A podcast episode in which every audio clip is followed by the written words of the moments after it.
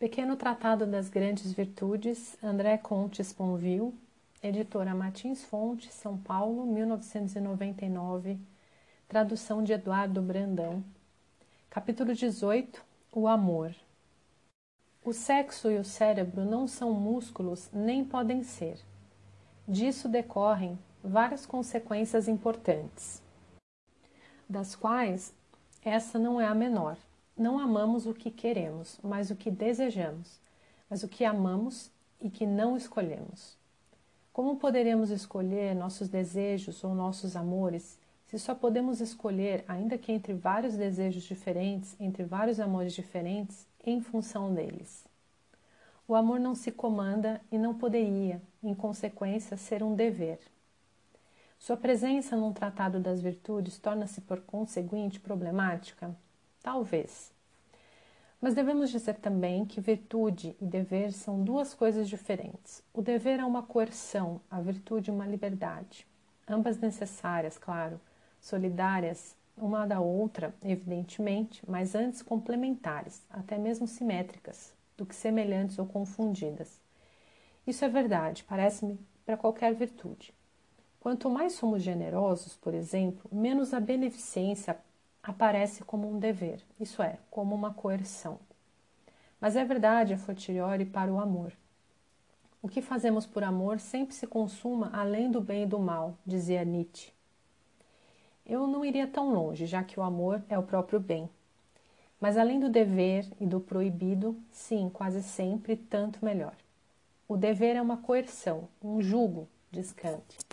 O dever é uma tristeza, ao passo que o amor é uma espontaneidade alegre. O que fazemos por coerção, escreve Kant, não fazemos por amor. Isso se inverte, o que fazemos por amor não fazemos por coerção, nem portanto por dever. Todos sabemos disso e sabemos também que algumas das nossas experiências mais evidentemente éticas não têm, por isso, nada a ver com a moral. Não porque a contradizem, é claro, mas porque não precisam de suas obrigações.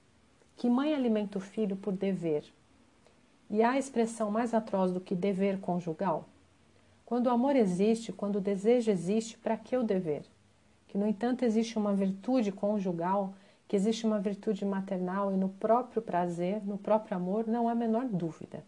Pode-se dar o peito, pode-se dar a si mesma, pode-se amar, pode-se acariciar, com mais ou menos generosidade, mais ou menos doçura mais ou menos pureza, mais ou menos fidelidade, mais ou menos prudência, quando necessário, mais ou menos humor, mais ou menos simplicidade, mais ou menos boa fé, mais ou menos amor. Que outra coisa é alimentar o filho ou fazer amor virtuosamente, isso é, excelentemente. Há uma maneira medíocre, egoísta ou enda às vezes de fazer amor. E há outra, ou várias outras, tantos quantos são os indivíduos e os casais de fazê-lo bem, o que é bem fazer, o que é virtude. O amor físico não é mais que um exemplo, que seria tão absurdo superestimar como muitos fazem hoje em dia, como foi durante séculos diabolizar. O amor se nasce da sexualidade, como quer Freud, como acredito, não poderia reduzir-se a ela, e em todo caso vai muito além dos nossos pequenos ou grandes prazeres eróticos. É toda a nossa vida, privada ou pública, familiar ou profissional, que só vale proporcionalmente ao amor que nela pomos ou encontramos. Por que seremos egoístas se não amássemos a nós mesmos? Por que trabalharíamos se não fosse o amor ao dinheiro, ao conforto ou ao trabalho?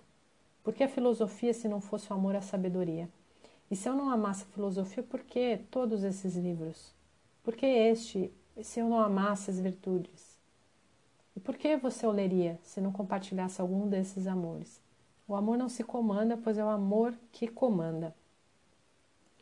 Isso também é válido, obviamente, em nossa vida moral ou ética. Só necessitamos de moral em falta de amor, repitamos. E é por isso que temos tanta necessidade de moral. É o amor que comanda, mas o amor faz falta. O amor comanda em sua essência e por essa própria ausência. É o que o dever exprime ou revela. O dever que só nos constrange a fazer aquilo que o amor, se estivesse presente, bastaria sem coerção para suscitar. Como o amor poderia comandar outra coisa que não ele mesmo, que não se comanda, outra coisa pelo menos que não o que se assemelha a ele? Só se comanda a ação. E isso diz o essencial: não é o amor que a moral prescreve, é realizar por dever essa própria ação que o amor, se estivesse presente, já teria livremente consumado. A máxima do dever: age como se amasses. No fundo, é o que Kant chamava de amor prático. O amor para com os homens é possível, para dizer a verdade, mas não pode ser comandado, pois não está ao alcance de nenhum homem amar alguém simplesmente por ordem. É, pois, simplesmente o amor prático que está incluído nesse núcleo de todas as leis. Amar o próximo significa praticar de bom grado todos os seus deveres para com ele. Mas a ordem que faz disso uma regra para nós também não pode comandar que tenhamos essa intenção nas ações conformes ao dever, mas simplesmente que tendamos a ela. Porque o mandamento de que devemos fazer alguma coisa de bom grado é em si contraditório. O amor é um mandamento, é um ideal, o ideal da santidade, diz Kant. Mas esse ideal nos guia e nos ilumina. Não nascemos virtuosos, mas nos tornamos. Como? Pela educação, pela polidez, pela moral e pelo amor. A polidez, como vimos, é um simulacro de moral. Agir polidamente é agir como se fôssemos virtuosos. Pelo que a moral começa no ponto mais baixo, imitando essa virtude que lhe falta, e de que, no entanto, essa, pela educação, ele se aproxima e nos aproxima. A polidez numa vida bem conduzida, tem por isso cada vez menos importância, ao passo que a moral tem cada vez mais. É o que os adolescentes descobrem e nos fazem lembrar. Mas isso é apenas o início de um processo que não podemos deter-se aí. A moral, do mesmo modo, é um simulacro de amor.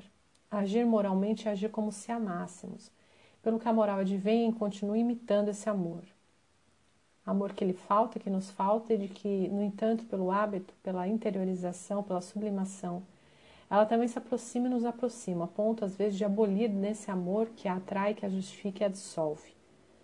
Agir bem é, antes de tudo, fazer o que se faz, polidez. Depois, o que se deve fazer, né? moral. Enfim, às vezes é fazer o que se quer, por pouco que se ame, ética.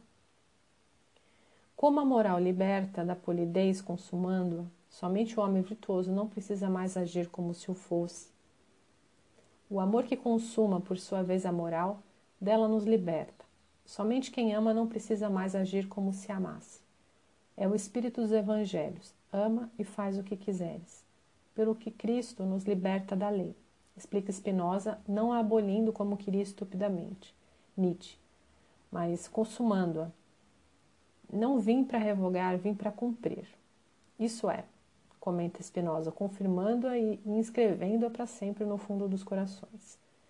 A moral é esse simulacro de amor, pelo qual o amor que dela nos liberta se torna possível. Ela nasce da polidez e tende ao amor. Ela nos faz passar de um a outro. É por isso que, mesmo austera, mesmo desagradável, nós a amamos. Além disso, cumpre amar o amor? Sem dúvida, mas nós de fato o amamos, pois o amamos pelo menos ser amados. O amoral nada poderia ser é, por quem não o amasse. Sem esse amor ao amor, estaremos perdidos. E essa talvez a verdadeira definição do inferno, quer dizer, da danação, da perdição aqui e agora. Cumpre amar o amor ou não amar nada. Amar o amor ou se perder. De outro modo, que coerção poderia haver? Que moral? Que ética? Sem o amor, o que restaria de nossas virtudes? E o que valeriam elas se não as amássemos? Pascal, Hume e Bergson são mais esclarecedores aqui do que Kant. A moral vem mais do sentimento do que da lógica, mais do coração do que da razão, e a própria razão só comanda pela universalidade ou só serve pela prudência, tanto quanto o desejarmos. Kant é engraçado quando pretende combater o egoísmo ou a crueldade com o princípio da não contradição. Como se aquele que não hesita em mentir, em matar, em torturar, fosse preocupar-se com que a máxima de sua ação pudesse ou não ser erigida sem contradição em lei universal. Que lhe importa a contradição? Que lhe importa o universal? Só precisamos de moral em falta de amor. Mas só somos capazes de moral e só sentimos essa necessidade pelo pouco de amor, ainda que a nós mesmos, que nos foi dado, que soubéssemos conversar, conservar, sonhar ou reencontrar. O amor é, portanto, primeiro não em absoluto, sem dúvida, pois então seria Deus, mas em relação à moral, ao dever e à lei. É o alfa e o ômega de toda a virtude. Primeiro a mãe e seu filho. Primeiro o calor dos corpos e dos corações. Primeiro a fome e o leite. Primeiro o desejo, primeiro o prazer. Primeiro a carícia que aplaca. Primeiro o gesto que protege ou alimenta. Primeiro a voz que tranquiliza. Primeiro essa evidência. Uma mãe que amamenta, depois essa surpresa. Um homem sem violência que vela uma criança adormecida. Se o amor não fosse anterior à moral, o que saberíamos da moral? E o que ela nos tem a propor de melhor que o amor do qual ela vem, que lhe falta, que a move, que a atrai? O que a torna possível é também aquilo mesmo que ela, que ela tende e que a liberta. Círculo, se quisermos, mas não vicioso, né? pois evidentemente não é o mesmo amor no princípio e no fim. Um é a condição da lei, sua fonte, sua origem. O outro seria antes seu efeito, sua superação e seu mais belo êxito. É o alfa e o ômega das virtudes, dizia eu, e em outras palavras, duas letras diferentes, dois amores diferentes, pelo menos dois. E de um ao outro, todo alfabeto de viver. Círculo, pois mais virtuoso pelo que a virtude se torna possível. Não se sai do amor, já que não se sai do desejo. Mas o desejo muda de objeto, se não de natureza mas o amor se transforma e nos transforma. Isso justifica que antes de falar de virtude propriamente, tomemos um certo recuo. O que é o amor? Eis a grande questão. Eu gostaria de propor três respostas que não se opõem tanto, embora se oponham, como veremos, quando se complementam. Não estou inventando nenhuma das três. O amor não é tão desconhecido assim, nem a tradição tão cega, a ponto de ser preciso inventar a sua definição. Tudo talvez já tenha sido dito falta compreender. Eros. A primeira definição de que gostaria de partir é a de Platão no Banquete. É sem dúvida o livro mais famoso de seu autor, pelo menos quando saímos do círculo dos filósofos profissionais, que preferirão a República. E deve muito bem, muito disso a seu objeto. O amor interessa a todo mundo e mais que tudo. Aliás, que tema interessante, senão pelo menos que temos, é, se não pelo amor que temos por ele ou que procuramos nele. Recordemos um enredo, como diríamos de uma peça de teatro, e no fundo é disso que se trata. Vários amigos estão reunidos na casa de Agaton para festejar seu sucesso alguns dias antes no concurso de tragédia. É, portanto, um banquete, estritamente come-se e bebe-se. Mas, sobretudo, fala-se de quê? Do amor, Eros. Não que se façam confidências, ou quase não. É uma refeição de homens. O amor brilha sobretudo por sua ausência, ou digamos por sua ideia. É mais uma definição que eles buscam, cada um querendo captar a essência do amor, fazendo seu elogio ou louvá-lo, dizendo o que ele é. Isso já é bastante característico, pois sugere que é da essência do amor ser bom, em todo caso ser amado, celebrado, glorificado. Prudência, portanto, pois o que prova a glória? Excesso de entusiasmo pode confundir os espíritos. Aliás, é o que veremos no banquete e que Sócrates criticará em seus amigos. Sacrificaram a vida ao elogio, quando é evidentemente o inverso que deveriam fazer. Essa evidência é filosófica, é a própria filosofia. Primeira verdade que não é submetida a nada, a que tudo mais elogios ou críticas devem ser submetidos não é sair do amor, acerca do qual Sócrates não cessa de repetir que é o tema por excelência dos filósofos. O único no, no, fundo que interessa a ele, Sócrates, o único de que ele se pretende especialista. Mas em se tratando do discurso do ou do pensamento, o amor à verdade deve prevalecer sobre tudo o mais, inclusive sobre o amor ao amor. De outro modo, o discurso nada mais é que eloquência ideologia. Mas deixemos de lado. Só evoco para constatar os primeiros discursos que não têm tanta importância. O de Fedro, que deseja mostrar que Eros é o deus mais antigo, pois não tem pai nem mãe, e mais útil, pela emulação, tanto para o homem como para a cidade. O de Pausânias, distinguindo o amor popular, que ama mais o corpo que a alma, do amor celestial, que ama mais a alma que o corpo, e por isso fiel a vida inteira, porque se uniu a uma coisa duradoura. Ao passo que o amor aos corpos perece ao mesmo tempo que a beleza desses, como todos sabem. O do médico erixímaco, que celebra o poder universal de Eros, e daí extrai uma espécie de panenotismo, tanto médico quanto estético cosmológico, sem dúvida inspirado em Hesíodo, Parmênides e Empédocles. Enfim, o discurso de Ágaton, que louva em Eros a juventude, a delicadeza, a beleza, a doçura, a justiça, a temperança, a coragem, a habilidade, em suma, todas as virtudes, pois ele é a origem de todas.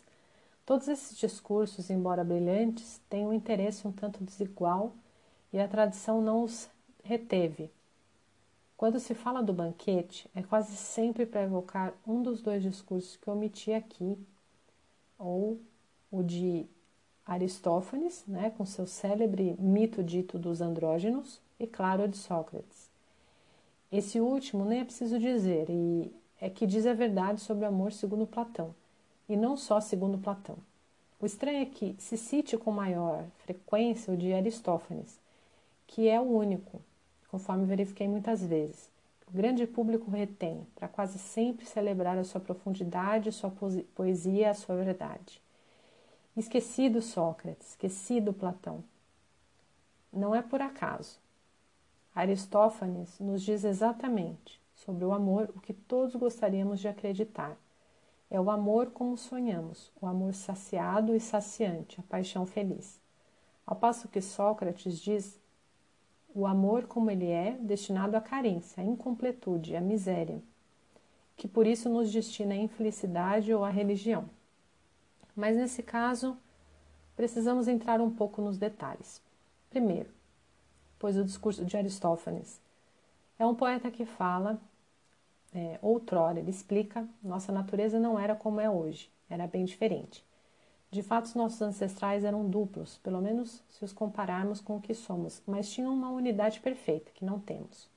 Cada homem constituía um todo de forma esférica, com costas e flancos arredondados. Tinham quatro mãos, o mesmo número de pernas, dois rostos, totalmente idênticos, num pescoço perfeitamente redondo, mas uma cabeça única para o conjunto desses dois rostos opostos um ao outro. Tinham quatro orelhas, dois órgãos de geração e todo o resto em conformidade. Essa dualidade genital, especialmente, explica por que não havia, então, dois e sim três gêneros na espécie humana. Os machos, que tinham dois sexos de homem, as fêmeas, que tinham dois sexos de mulher, e os andrógenos, que, como seu nome indica, tinham ambos os sexos. O macho, explica Aristófanes, nascera do Sol, a fêmea da Terra, a espécie mista da Lua, participa daquele e dessa. Todos tinham uma, for uma força, uma bravura excepcionais, a tal ponto que tentaram escalar o céu para combater os deuses. Para puni-los, Zeus decidiu então cortá-los em dois, de cima a baixo, como se corta um ovo. Estava acabada a completude, a unidade, a felicidade. A partir de então, cada um é obrigado a buscar a sua metade, como se diz. E é uma expressão que devemos tomar aqui ao pé da letra. Outrora, formávamos um todo completo. Outrora éramos um. Mas em-nos separado de nós mesmos, não parando de buscar aquele todo que éramos. Essa busca, esse desejo é o que se chama amor, e quando satisfeito é a condição da felicidade. De fato, somente o amor recompõe a antiga natureza. Ao se esforçar por fundir dois seres num só e curar a natureza humana. Compreende-se que uma pessoa será homossexual ou heterossexual conforme a unidade perdida tenha sido inteiramente homem ou mulher, homossexualidade masculina ou feminina, ou então, ao contrário, andrógena, heterossexualidade. Esse último caso não goza, para Aristófanes, de nenhum privilégio. Longe disso, podemos supor que seja melhor ter nascido da Lua do que da Terra, mas nada, sem dúvida, poderia igualar uma origem solar. E é erradamente desse ponto de vista que se fala do mito dos andrógenos, que não são mais que uma parte da humanidade original e, de certo, não a melhor. Mas pouco importa. O que o público retém legitimamente é, sobretudo, é que o mito de Aristófanes dá razão ao mito do amor, quero dizer, ao amor tal como falamos dele, tal como sonhamos, tal como acreditamos que seja, o amor como religião ou como fábula, ao grande amor, total, definitivo, exclusivo, absoluto. Portanto, quando um homem tem a ele inclinação pelos rapazes ou pelas moças, encontra aquele que é a sua metade, são um prodígio. Os transportes de ternura, de confiança e de amor que dele tomam conta gostariam de não mais se separar nem por um instante. O que desejam? Reunir-se e fundir-se com o objeto amado e ser apenas um em vez de dois. É a própria definição do amor fusional, que nos faria voltar à unidade de nossa natureza primeira, como diz Aristófanes, que nos libertaria da solidão, pois os amantes, como que soldados juntos, não se deixariam mais, e que seria nessa vida como na outra a maior felicidade que se pudesse alcançar amor total, amor absoluto, pois só se ama a si, enfim, restabelecido em sua completude, em sua unidade, em sua perfeição. Amor exclusivo, pois cada um, tendo por definição uma só metade, só poderia viver um único amor. Amor definitivo, enfim, salvo ter havido engano, mas então não é o grande amor, já que a unidade geral nos precede e, uma vez estabelecida, nos satisfaz até a morte, e promete Aristófanes além dela. Sim, decididamente não há nada em nossos sonhos de amor mais loucos que não se encontre nesse mito, que não seja como que justificado por ele. Mas o que valem nossos sonhos e o que prova um mito? Os mesmos valores, as mesmas crenças, as mesmas ilusões também se encontram em muitos romances, água com açúcar. E isso não prova nada nem num caso nem no outro. Aristófanes descreve o amor tal como sonhamos, tal como talvez o tenhamos vivido com a nossa mãe. E é em todo caso o que Freud sugere, ou que nela, não sei, mas que ninguém pode viver de novo, que ninguém vive, salvo a patologia ou uma mentira que ninguém viverá, salvo o milagre ou delírio. Disse aqui que estou me dando razão antecipadamente, postulando que seria necessário demonstrar. Que seja. Reconheço que tenho Aristófanes e água com açúcar contra mim. Mas tenho comigo Platão, que detestava Aristófanes, mas tenho comigo Lucrécio, e Pascal, Spinoza e Nietzsche, toda a filosofia, mas eu tenho comigo Freud, Hilke ou Proust. Disse que o essencial não está nos livros, o que admito. Mas onde estão na vida real os contra-exemplos e o que provam? Acontece raramente que se evoque a mim determinado casal que teria vivido isso, essa fusão, esse absoluto, essa completude. Também já me falaram de muitas pessoas que viram distintamente a Virgem Maria e não dão importância a isso. Rumi diz o essencial sobre os milagres, que vale contra o amor como milagre. Um testemunho é sempre apenas provável e deve por isso ser confrontado com a probabilidade do que enuncia. Se o acontecimento é mais improvável do que a falsidade do testemunho, as próprias razões que nos levam a crer nele, sobre probabilidade, por maior que seja, devem nos fazer duvidar de sua veracidade. Pois essa probabilidade não poderia compensar a improbabilidade maior do fato em questão. Ora, é esse o caso, por definição, em todos os milagres, nos quais, portanto, é irrazoável acreditar. Não estou me distanciando do meu tema, que é mais é, improvável, que é mais milagroso, que é mais contraditório à nossa experiência cotidiana do que esses dois seres que formam um só. Além do mais, eu confio mais nos corpos do que nos livros ou nos depoimentos. É preciso ser dois para fazer amor, pelo menos dois. E é por isso que o coito, longe de abolir a solidão, a confirma. Os amantes o sabem. As almas talvez pudessem fundir-se se existissem, mas são corpos que se tocam, que se amam, que se gozam e se permanecem. Lucrécio descreveu bem, no amplexo amoroso, essa fusão que se busca às vezes, frequentemente, mas que nunca se encontra ou se crê encontrar, porque o ego, de repente, como que se aboliu, para logo depois se perder. Membros colados, eles gozam dessa flor de juventude, e já seu corpo adivinha a volúpia próxima. Vênus vai semear o campo da mulher, eles apertam avidamente o corpo de sua amante, misturam sua saliva dela, respiram seu hálito, dentes colados contra sua boca, vão esforços. Já que nada podem roubar do corpo que abraçam, tampouco penetrá-lo, e nele se fundirem inteiros. Por que é isso? Por momentos, que parecem querer fazer. Daí o fracasso sempre e a tristeza tão frequentemente. Eles queriam ser um só e ei-los mais dois que nunca. Da própria fonte dos prazeres escreve magnificamente Lucrécio. Surge não sei que amargor que até nas flores sufoca o amante. Isso não prova nada contra o prazer quando ele é puro, nada contra o amor quando é verdadeiro, mas prova algo contra a fusão, que o prazer recusa exatamente quando acreditava alcançá-la. Poscoiton omni animal triste porque se vê novamente entregue a si mesmo, a sua solidão, a sua banalidade e a esse grande vazio nele do desejo desaparecido. Ou se escapa a tristeza e isso acontece, é pelo maravilhamento do prazer, do amor, da gratidão, em suma, pelo encontro, que supõe a dualidade, e nunca pela fusão dos seres ou pela abolição das diferenças. Verdade do amor, mais vale fazê-lo do que sonhar. Dois amantes que gozam simultaneamente, o que não é a coisa mais frequente, mas deixemos isso para lá. São dois prazeres diferentes, um misterioso ao outro, dois espasmos, duas solidões. O corpo sabe mais sobre o amor do que os poetas, pelo menos os poetas, quase todos, que nos mentam sobre o corpo. De que têm medo? De que querem se consolar? De si mesmos, talvez, dessa grande loucura do desejo ou de sua pequenez a posteriori, desse animal neles, desse abismo tão depressa preenchido, esse pouco profundo riacho glorificado, prazer, e dessa paz de repente que parece uma morte. A solidão é nosso quinhão e esse quinhão é o corpo. Sócrates, que não, se, não me seguiria nesse terreno, em todo caso Sócrates de Platão, tampouco segue Aristófanes. Seria porque não segue ninguém?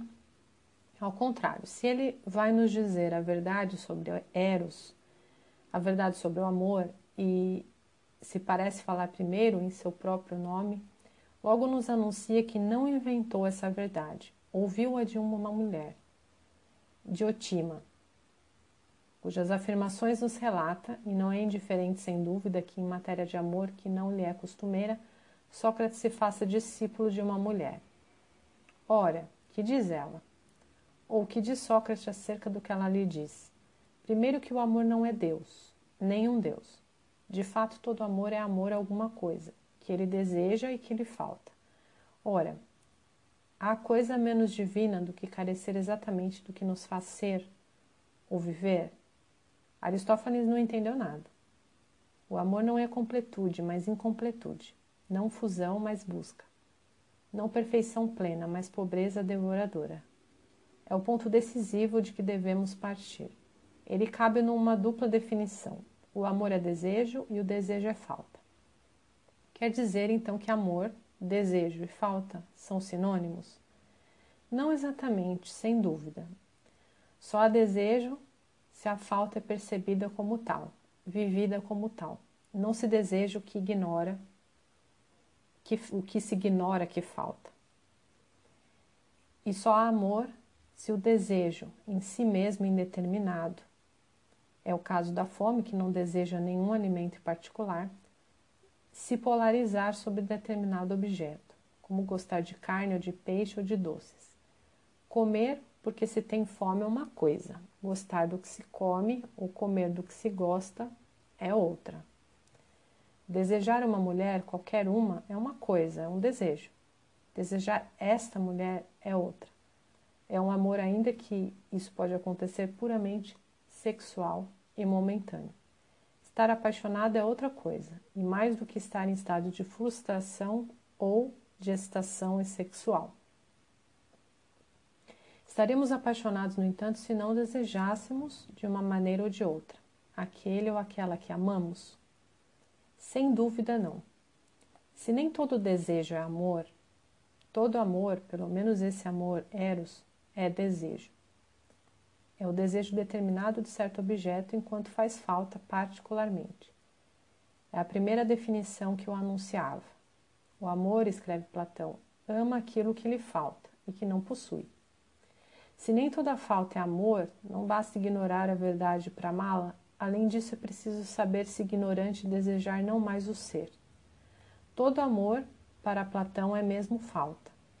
O amor não é outra coisa senão essa falta, mas consciente e vivida como tal, seu objeto, determinado. Sócrates bate o martelo. Que não temos, o que não somos, o que nos falta, eis os objetos do desejo do amor. Se o amor ama beleza e bondade, como podemos experimentar, isso significa que elas lhe faltam. Como poderia lhe ser um Deus? Nem por isso é ruim ou feio, precisa Sócrates, mas intermediário entre esses dois extremos, como entre o mortal e, e, e o mortal, o, des, o humano e o divino. O amor é um demônio, explica Diotima. Isso é, sem nada de diabólico ao contrário, um mediador entre os deuses e os homens. Esse demônio, embora seja o maior de todos, está destinado à falta. Não é ele filho de Pênia, a penúria, e de Poros, o expediente. É sempre pobre, comenta Diotima. Sem sapatos, sem domicílio, sempre na pista do que é belo e bom, sempre caçando, sempre inquieto, sempre ardente cheio de recursos, sempre esfaimado, sempre ávido. Eis que estamos bem longe da completude redonda de Aristófanes, desse repouso confortável na unidade recobrada. Eros, ao contrário, nunca repousa. A incompletitude é seu destino, pois a falta é sua definição. Dorme ao ar livre, perto das portas e nos caminhos, porque é igual à sua mãe, e à indigência e à sua eterna companheira. Ora, é florescente de vida, ora morre e depois renasce, graças à natureza que herdou de seu pai, o que adquire lhe escapa sem cessar. Rico, no entanto, de tudo que lhe falta e pobre para sempre de tudo que lhe persegue. Nem rico, nem pobre, pois ou ambos, sempre entre os dois, sempre entre fortuna e miséria, entre saber e ignorância, entre felicidade e infelicidade. Filho da boêmia, se quisermos, sempre na estrada, sempre em caminho, sempre em falta. Nunca saciado, como dirá Plotino, comentando Platão, nunca farto, nunca satisfeito e se compreende por quê. O amor é como um desejo que, por sua própria natureza, seria privado do que deseja, e permanece privado mesmo, quando alcança o seu objetivo. Não é mais o amor como sonhamos, o amor saciado e saciante, o amor água com açúcar, é o amor tal como é, em seu sofrimento fecundo em sua estranha mescla de dor e de alegria, como dirá o Fedro, o amor insaciável, o amor solitário, sempre inquieto com o que ama, sempre carecendo de seu objeto. É a paixão a verdadeira, a que enlouquece e dilacera, a que esfomeia e tortura, a que exalta e aprisiona.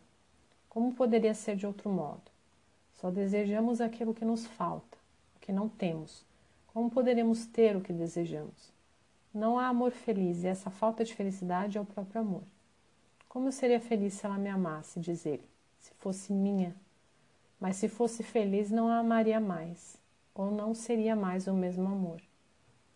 Distancia-me aqui do Platão. Em todo caso, modernizo um pouco, digamos que tiro lições. Se o amor é falta, na medida em que o é a completitude lhe é por definição vedada. É o que os amantes bem sabem, e o que tira a razão de Aristófanes. Uma falta, ao ser satisfeita, desaparece enquanto falta. A paixão não poderia sobreviver por muito tempo à felicidade, nem a felicidade sem dúvida à paixão. Daí o grande sofrimento do amor, enquanto a falta domina, e a grande tristeza dos casais quando não domina mais. O desejo se abole em sua satisfação. Portanto, ele tem de estar insatisfeito ou morto, estar em falta ou faltando, infeliz ou perdido. Uma solução? Platão sugere duas, mas nenhuma delas resolverá assim, assim temo, as dificuldades da nossa vida amorosa. O que é amar? É carecer do que se ama e querer possuí-lo sempre. Pelo que o amor é egoísta, em todo caso esse amor é, no entanto, perpetuamente posto para fora de si mesmo, estático, como diz Lacan, e esse êxtase, esse de si, no outro, define muito bem a paixão. É um egoísmo descentrado, egoísmo deslacerado, como que repleto de ausência, cheio do vazio de seu objeto e de si. como se fosse esse próprio vazio. Como poderia possuir sempre, já que vai morrer, e o que quer que seja, já que é falta? Pelo parto na beleza, responde Platão, segundo o corpo e segundo o espírito. Em outras palavras, pela criação ou procriação, pela arte ou pela família. É a primeira solução, a mais fácil, a mais natural. Já a vemos em ato nos animais, explica Diotima, quando são possuídos pelo desejo de procriar, quando o amor os trabalha, quando se sacrificam por seus filhotes. A razão nada tem a ver com isso. O que basta para provar que o amor a precede ou a supera. Mas então de onde ele vem? do fato de que responde Diotima, a natureza mortal sempre busca, tanto quanto pode, a perpetuidade. Aí a imortalidade também, mas só o pode pela geração, deixando sempre um indivíduo mais jovem no lugar de um mais velho. É essa a causa ou o princípio do amor. O amor é aquilo pelos quais os, os mortais, embora nunca sendo sempre iguais, tendem a se conservar e a participar, tanto quanto podem, da imortalidade, eternidade substituta, divindade substituta. Donde esse amor é que tem pelos filhos, donde esse amor à glória é a vida que amam, é a imortalidade que buscam, a morte que os atormenta. O amor é a própria vida, mas enquanto ela tem perpetuamente falta de si, enquanto quer se conservar, enquanto não pode, como se fosse cavada pela morte, como se fosse fadada ao nada. Por isso o amor não escapa da falta absoluta, da miséria absoluta, da infelicidade absoluta, e não ser, parindo, como diz Platão, uns parem segundo o corpo, e é o que se chama família, outros segundo o espírito, e é o que se chama criação, tanto na arte ou na política, como nas ciências ou na filosofia. Uma solução Talvez, mas não uma salvação, pois a morte, apesar de tudo, permanece. A morte que nos carrega e a nossos filhos e as nossas obras, já que a falta nos tortura, nos falta. Que a família é o futuro do amor, seu desaguadouro natural, todos constatam. Mas isso nunca conseguiu salvar o amor, nem o casal, nem a família. Quanto à criação, como ela poderia salvar o amor se dependesse dele? E como se não dependesse? Talvez por isso que Platão propõe outra solução, mais difícil, mais exigente, que é a famosa dialética ascendente, com a qual termina o discurso de Diotima. De que se trata? De uma ascensão de fato, mas espiritual, que equivale a dizer de um percurso iniciático, de uma salvação propriamente dita. É o percurso do amor e a salvação pela beleza. Seguir o amor sem nele se perder, obedecer a ele sem nele se encerrar é transpor, uma depois das outras, as gradações do amor. Amar primeiro um só corpo por sua beleza, depois todos os corpos belos, depois a beleza que lhes é comum, depois a beleza das almas que é superior à dos corpos, depois a beleza que está nas ações e nas leis, depois a beleza que está nas ciências, enfim, a beleza absoluta, eterna, sobrenatural a do belo em si, que existe em si mesmo, para si mesmo, e de que todas as belas coisas participam, de que precedem e recebem sua beleza. É aonde nos conduz o amor. É o que o salva e nos salva. Em outras palavras, o amor só é salvo pela religião. Eis o segredo de Diotima. Eis o segredo de Platão. Se o amor é falta, sua lógica é sempre tender mais para o que falta para o que falta cada vez mais, para o que falta absolutamente, que é o bem. De que o belo nada mais é que a deslumbrante manifestação, que é Deus. E aí, se abolir, enfim saciado, enfim apaziguado, enfim morto e feliz. Ainda é amor se nada mais lhe falta? Não sei. Platão dizia, talvez que então há apenas a beleza, como Plotino dirá que há apenas o uno, como os místicos dirão que há apenas Deus. Mas se Deus não é amor, para que Deus? E do que Deus poderia ser ter falta? Temos de deixar Platão nesse ponto em que ele nos deixa. Ele nos levou, não é pouco, do sonho de fusão, Aristófanes, à experiência da falta,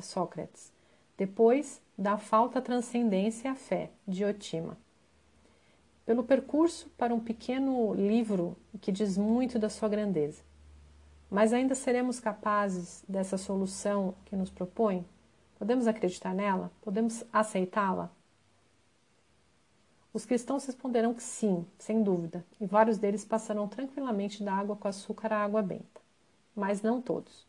É o que os amantes, crentes ou não, sabem que mesmo um Deus não os poderia salvar, se eles não salvarem primeiro o amor deles, neles, entre eles, por eles. Que vale a fé se não sabemos amar? Em que ela é necessária se sabemos? Mas a verdade é que não sabemos, claro. E é o que os casais não cessam de experimentar dolorosamente, dificilmente, que os condena ao fracasso, talvez o que os justifica. Como amar sem aprender? Como aprender sem amar? Sei que há outros amores e chegarei a eles, mas esse é o mais forte, em todo caso, o mais violento. O amor parental é mais forte ainda, em alguns casos, porém mais calmo, mais rico em sofrimentos, em fracassos, em ilusões e desilusões Eros é seu nome, a carência é sua essência, a paixão amorosa é seu auge. Quem diz falta, diz sofrimento e possessividade. Eu te amo, eu te quero. Sabe-se que em espanhol essas duas expressões são idênticas. Te quero é o amor de concupiscência, como diziam os escolásticos. É o mal de amor, como diziam os trovadores, é o mal que Platão descreve no banquete como vimos também mais cruelmente no Fedro. É o amor ciumento, ávido, possessivo, que longe de sempre se regozijar com a felicidade daquele a quem ama, como faria um amor generoso, sofre atrozmente com ela. Mas essa felicidade se afasta dele ou ameaça a sua. Importuno e ciumento, enquanto ama, infiel e mentiroso, assim que deixa de amar. O amante longe de lhe querer bem, ama o filho, a mulher ou o homem, como um prato de que quer se fartar. Os amantes amam o amado como o lobo ama o cordeiro. Amor de concupiscência, pois muito exatamente, estar apaixonado é amar o outro para o seu próprio bem. Esse amor não é o contrário do egoísmo, é sua forma passional, relacional e transitiva. É como uma transferência de egoísmo, ou um egoísmo transferencial. Nada a ver com uma virtude mas muitas vezes com ódio. Eros é um deus ciumento. Quem ama quer possuir, quem ama quer guardar. E só para si. Ela é feliz com outro e você preferiria vê-la morta. Ele é feliz com outro e você preferiria vê-lo infeliz com você. Bonito amor esse, que é só o amor de si. Mas como ela lhe faz falta, como você a deseja, como a ama, como você sofre. Eros tem você nas mãos, Eros o dilacera.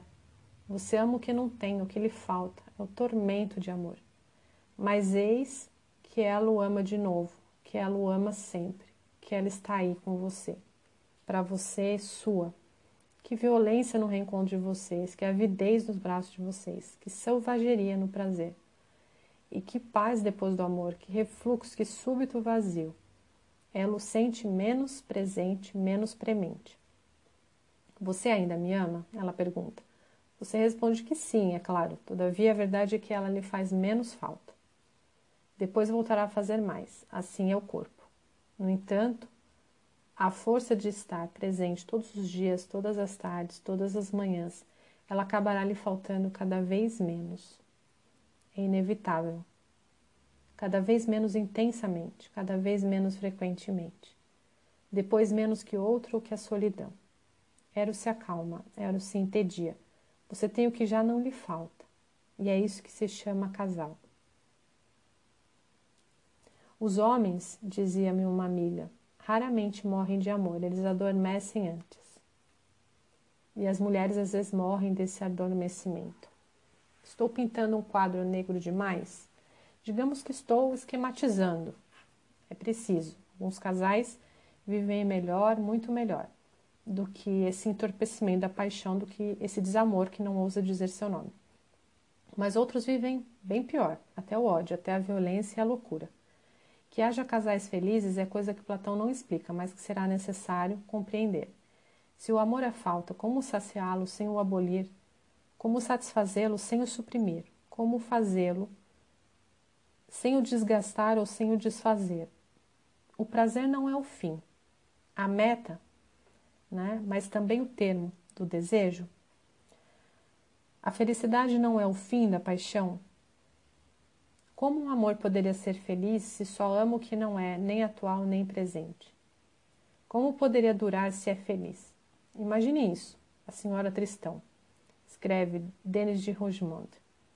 Todos compreendem o que isso quer dizer, que teria sido o fim da sua paixão, que Isolda só pôde permanecer apaixonada graças à espada que a separava de Tristão e da felicidade. Em suma, que o amor só é apaixonado na falta, que essa própria falta, polarizada por seu objeto, exaltada por sua ausência, e que, portanto, a paixão só pode durar no sofrimento, pelo sofrimento, para o sofrimento, talvez. A falta é um sofrimento. A paixão é um sofrimento o mesmo, ou este não passa de uma exacerbação alucinatória obsessiva daquela. O amor, dizia o Dr. Allend, é uma síndrome obsessiva normal, por concentração num objeto definido que se encontra, por conseguinte, já que é a falta, é, por sua vez, indefinida, indefinidamente valorizado. Daí todos esses fenômenos de exaltação, cristalização, como diz Stendhal, de amor louco, como diz Breton. Daí, sem dúvida, o romantismo, daí talvez a religião. Deus é o que falta, absolutamente. Daí esse amor em todos os casos que só é tão forte sobre a condição de frustração e infelicidade. Vitória da paixão sobre o desejo, escreve Denis de Rougemont. Triunfo da morte sobre a vida. Lembremos Adler H. de Truffaut, como gostaríamos que deixasse de estar apaixonada, que parasse de esperá-lo, sofrer e que se curasse. Mas ela prefere a morte ou a loucura. É sempre a canção de Tristão. Para que destino nasci? A velha melodia me repete. Para desejar e para morrer. Para morrer e desejar. Se a vida é falta, do que lhe falta? Uma outra vida, a morte, a lógica do nada. A verdadeira vida está ausente, o ser está alhures, o ser é o que lhe falta, é a lógica de Platão. Os verdadeiros filósofos já morreram, é a lógica de Eros. Se o amor é desejo e se o desejo é carência, só podemos amar o que não temos e sofrer com essa carência. Só podemos ter o que já não falta e que, portanto, não poderíamos continuar a amar, pois o amor é falta. A paixão, pois, é o, ou o tédio. Albertine presente, Albertine desaparecida. Quando ela está presente, ele sonha com outra coisa que lhe falta. Comparando, escreve Proust, a mediocridade dos prazeres que me dava Albertine, a riqueza dos desejos que ela me privava de realizar. E se entedia com ela, mas eis que ela parte, a paixão renasce instantaneamente, na falta e no sofrimento. Tanto é verdade, comenta Proust, que muitas vezes para descobrirmos que estamos apaixonados, talvez mesmo para nos apaixonarmos, tem de chegar o dia da separação. Lógica da paixão, lógica da falta, cujo casal é o horizonte no sonho e a morte na realidade. Como poderia nos faltar o que temos? Como poderemos amar apaixonadamente o que nos falta?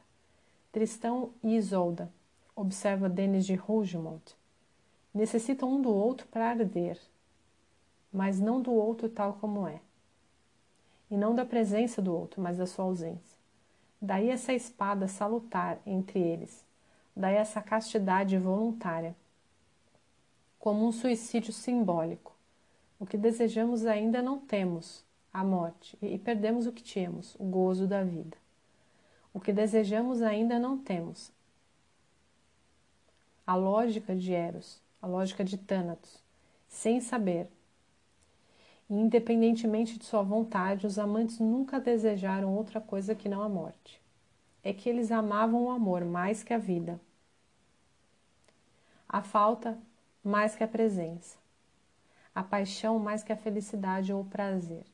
Senhores, quereis ouvir um belo conto de amor e de morte? É o início do romance de Tristão e Isolda. o que poderia ser o de Romeu e Julieta, de Manon Lescaut ou de Ana Karenina. Mas isso é verdade, no melhor dos casos, quero dizer também, é, quando a verdadeira paixão e não a sua imitação, sua esperança ou sua nostalgia, que aprisionam também e que matam também, mas sem grandeza. Para uma Isolda, quantas Madame Bovary?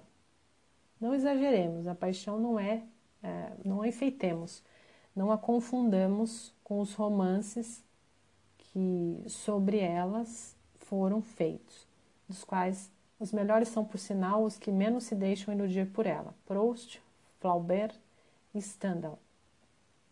Lembro-me daquela escritora a quem eu objetava há pouco, que gosto que eu tinha pelos romances de amor, por todas as grandes paixões devoradoras, absolutas, sublimes que só encontramos nos livros, observava eu, por exemplo, nos dela. Ela me contrapõe o caso de um dos nossos amigos comuns, que conta-me, viveu justamente realmente uma dessas histórias de amor grandiosas e trágicas. Eu a ignorava por completo. Aquilo aguça minha curiosidade. Alguns dias depois eu interrogo o amigo em questão. Ele sorri, sabe no fim das contas o que vivi, não passou de um desastre bastante medíocre. Não confundamos o amor com as ilusões que temos a seu respeito quando estamos dentro dele ou quando o imaginamos de fora. A memória é mais verdadeira do que o sonho, a experiência do que a imaginação. Aliás, o que é estar apaixonado se não cultivar certo número de ilusões sobre o amor? Sobre si mesmo, sobre a pessoa de pela qual se está apaixonado. Na maioria das vezes, esses três fluxos de ilusões se adicionam, se mesclam e criam esse rio que nos arrasta. Para onde? Aonde todos os rios vão dar, aonde acabam, aonde se perdem o oceano do tempo ou as areias da vida cotidiana.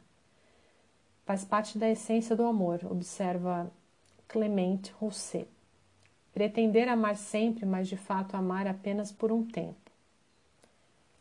Faz parte, pois, da essência do amor, em todo caso desse amor, a paixão amorosa, ser ilusório e efêmero. A própria verdade o condena. Os que o celebram gostariam por, por isso de condenar a verdade. Vários declaram preferir o sonho ou a ilusão. Mas isso não basta, geralmente para salvá-los, nem para salvar o amor. Eles gostariam de tirar a razão do real. Depois o real os alcança e tira-lhes a razão. Eles gostariam de salvar a paixão, de fazê-la durar, de conservá-la. Como poderiam, se ela não depende deles, se a duração a mata? Quando ela está feliz, já que a ideia de conservação é o contrário da paixão. Toda falta se aplaca, se não mata, porque a satisfazemos, porque nos habituamos a ela, porque a esquecemos. Se o amor é falta, está fadado ao fracasso na vida ou só pode ter êxito na morte. Dir-se-á que de fato fracassa. Isso dá razão a Platão. Que seja, mas é esse o único amor de que somos capazes? Só sabemos sentir falta, sonhar? Que virtude seria essa que só conduz ao sofrimento ou à religião? Filia.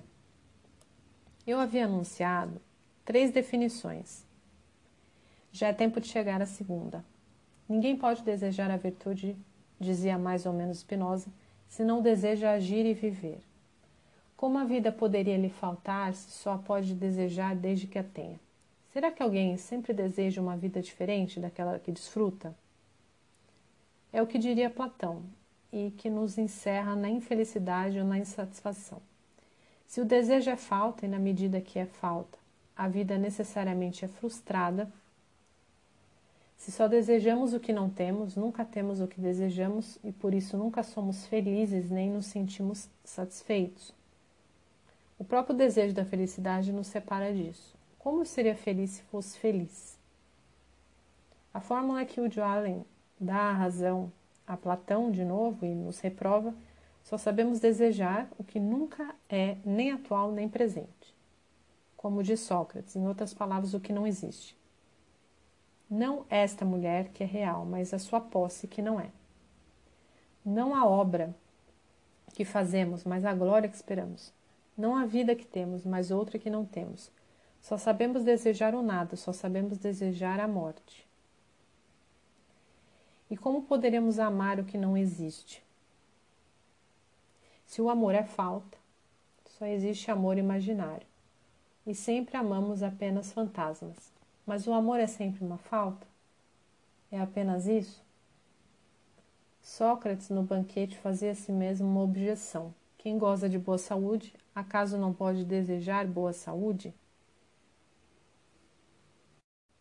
E não é isso, para ele, desejar o que tem, que desfruta o que lhe falta. Não, respondia Sócrates, porque não é a mesma saúde que tem e que deseja. O que ele tem é a saúde presente, o que ele deseja é a sua continuação. Em outras palavras, a saúde por vir, que não tem. A resposta é esclarecedora, mas talvez o que Platão teria gostado. Ela confunde o desejo e a esperança, e é nessa confusão que tudo se joga. Porque é verdade, certo? Bem verdade, tristemente verdade, que não posso esperar o que tenho, o que sou ou faço. Como eu poderia esperar estar vivo se estou, se estou, né? estar sentado, se é o caso, escrever se o estou fazendo? Só se espera o que não se tem. A esperança está afadada para sempre ao irreal e à falta, nos destina tanto. Tomemos nota, mas todo desejo é esperança só sabemos verdadeiramente desejar o que não é? Como poderemos amar então o que é? Isso vai muito além do platonismo. O homem é fundamentalmente desejo de ser. Escreverá Sartre. E o desejo é falta. Era nos fadaram nada ou a transcendência e o existencialismo. Ateu ou cristão não é outra coisa.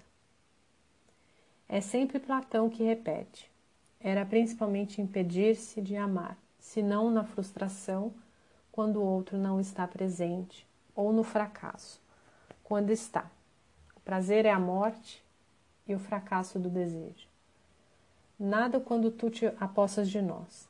Era confundir mais uma vez o desejo com a esperança, o amor, todo amor com a falta. Como Platão, com Platão.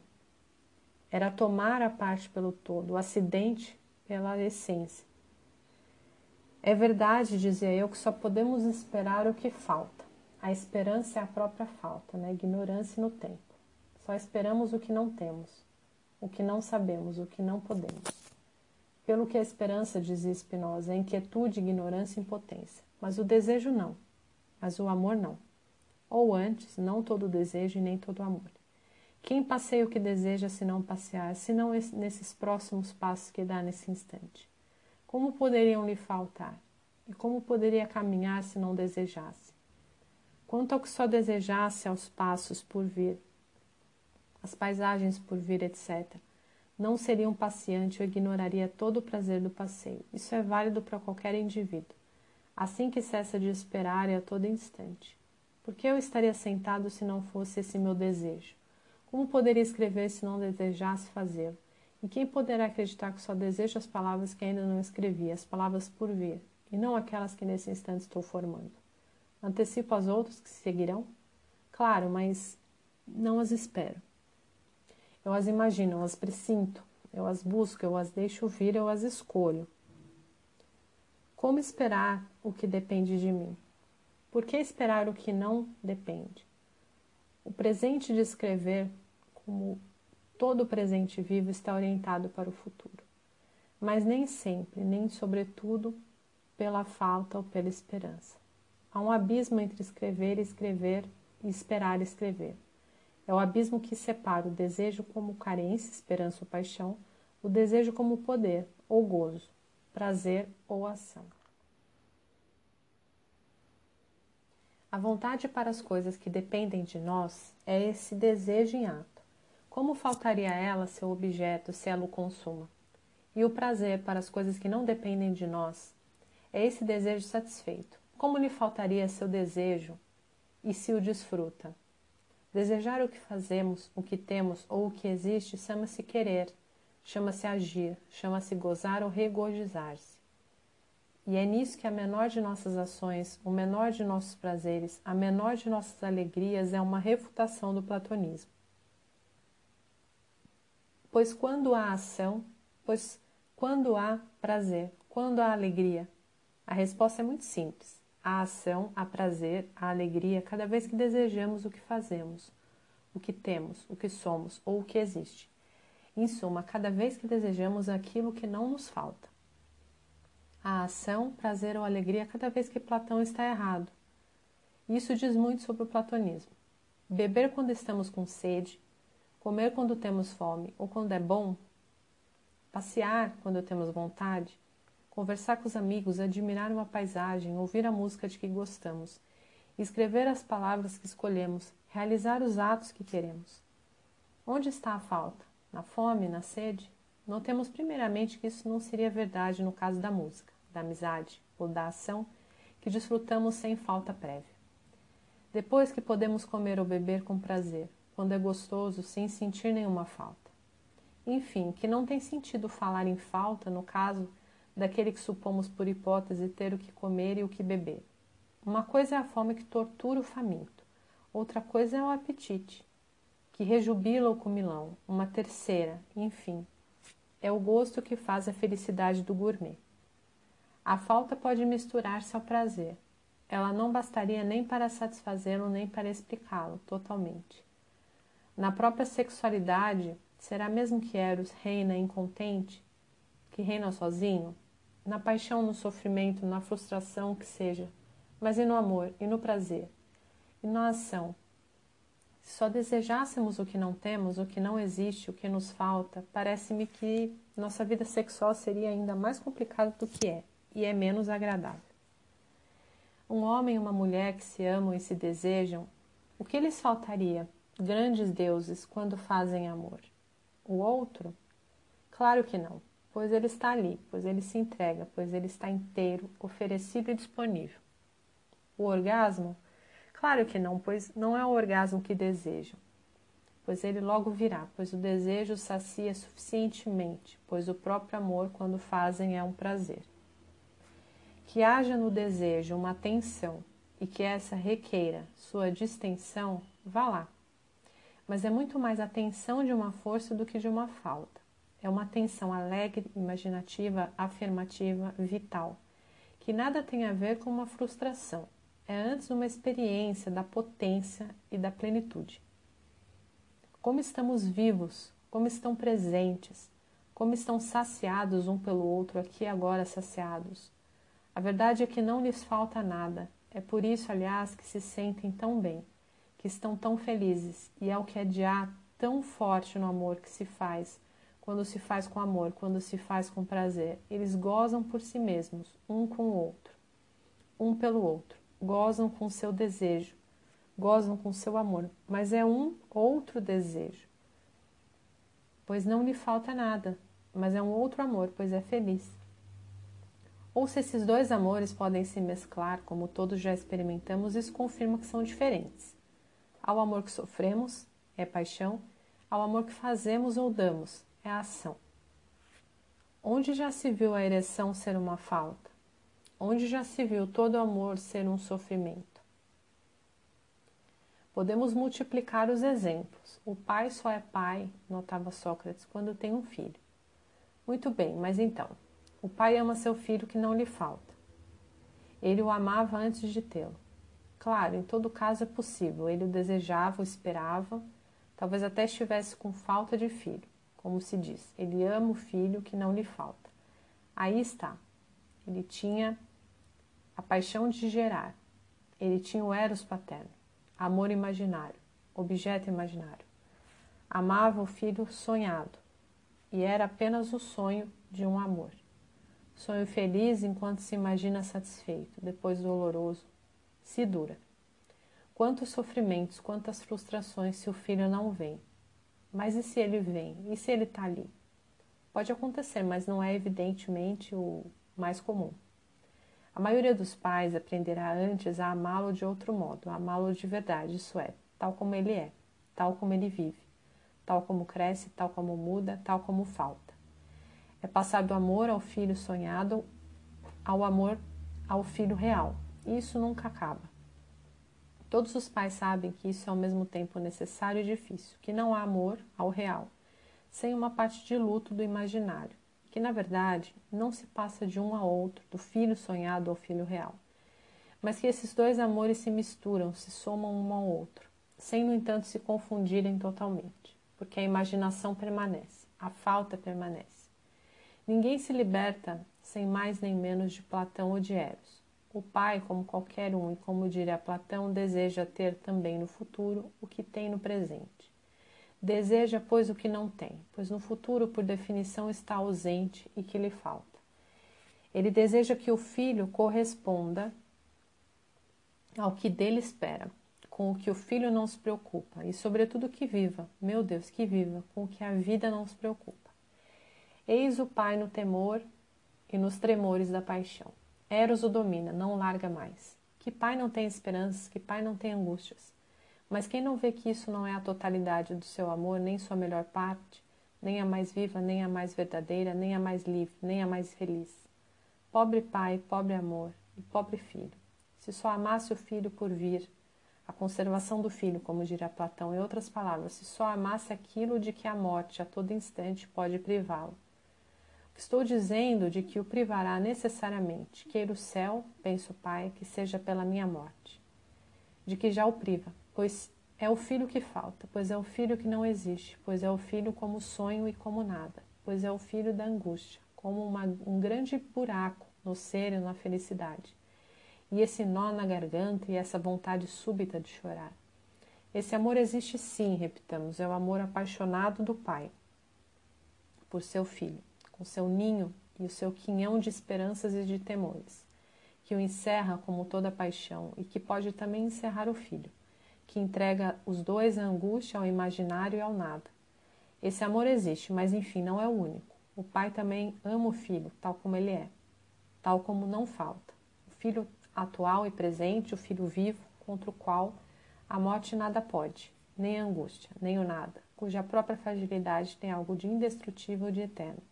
Apesar da morte, apesar do tempo, algo absolutamente simples e absolutamente vivo, que o pai às vezes sabe acompanhar simplesmente que o apazigua, o tranquiliza estranhamente. Sim, que o tranquiliza e que o rejubila. Contra a angústia, o real.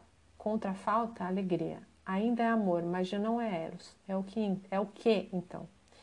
E com nossos amigos, que tristeza se fosse necessário só amá-los ausentes ou faltando. É exatamente o contrário que é verdade, por isso a amizade se distingue muito da paixão. Aqui não há falta, não há angústia, não há ciúme, não há sofrimento.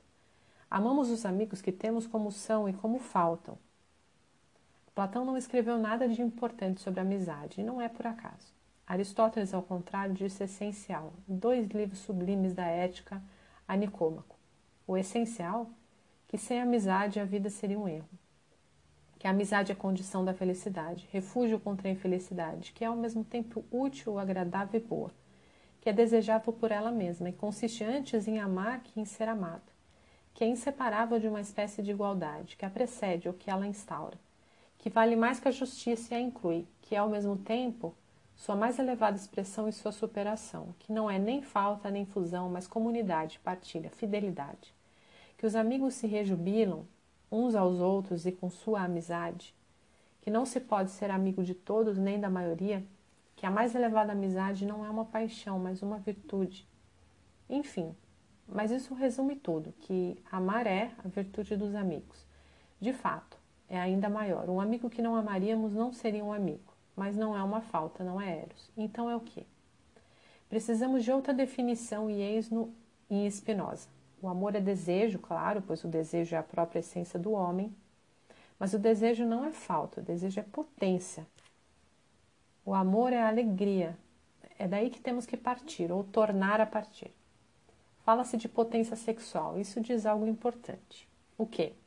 Que o desejo, falta-lhe ou não, seu objeto, não poderia reduzir-se a essa falta eventual que ele também é, e antes de tudo, uma força, uma energia, uma potência, como diz efetivamente Spinoza. É uma potência de gozar e gozo e potencial. Isso é verdade para o desejo sexual, mas não apenas para ele.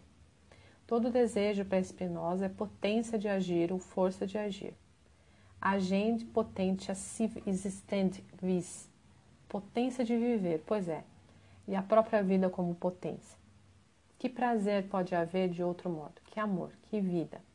A morte seria mais fácil, e alguma coisa tem de nos separar dela. Se a fome é a falta de alimento, portanto sofrimento, o apetite é potência de comer, inclusive quando o alimento não falta, e de desfrutar o que se come.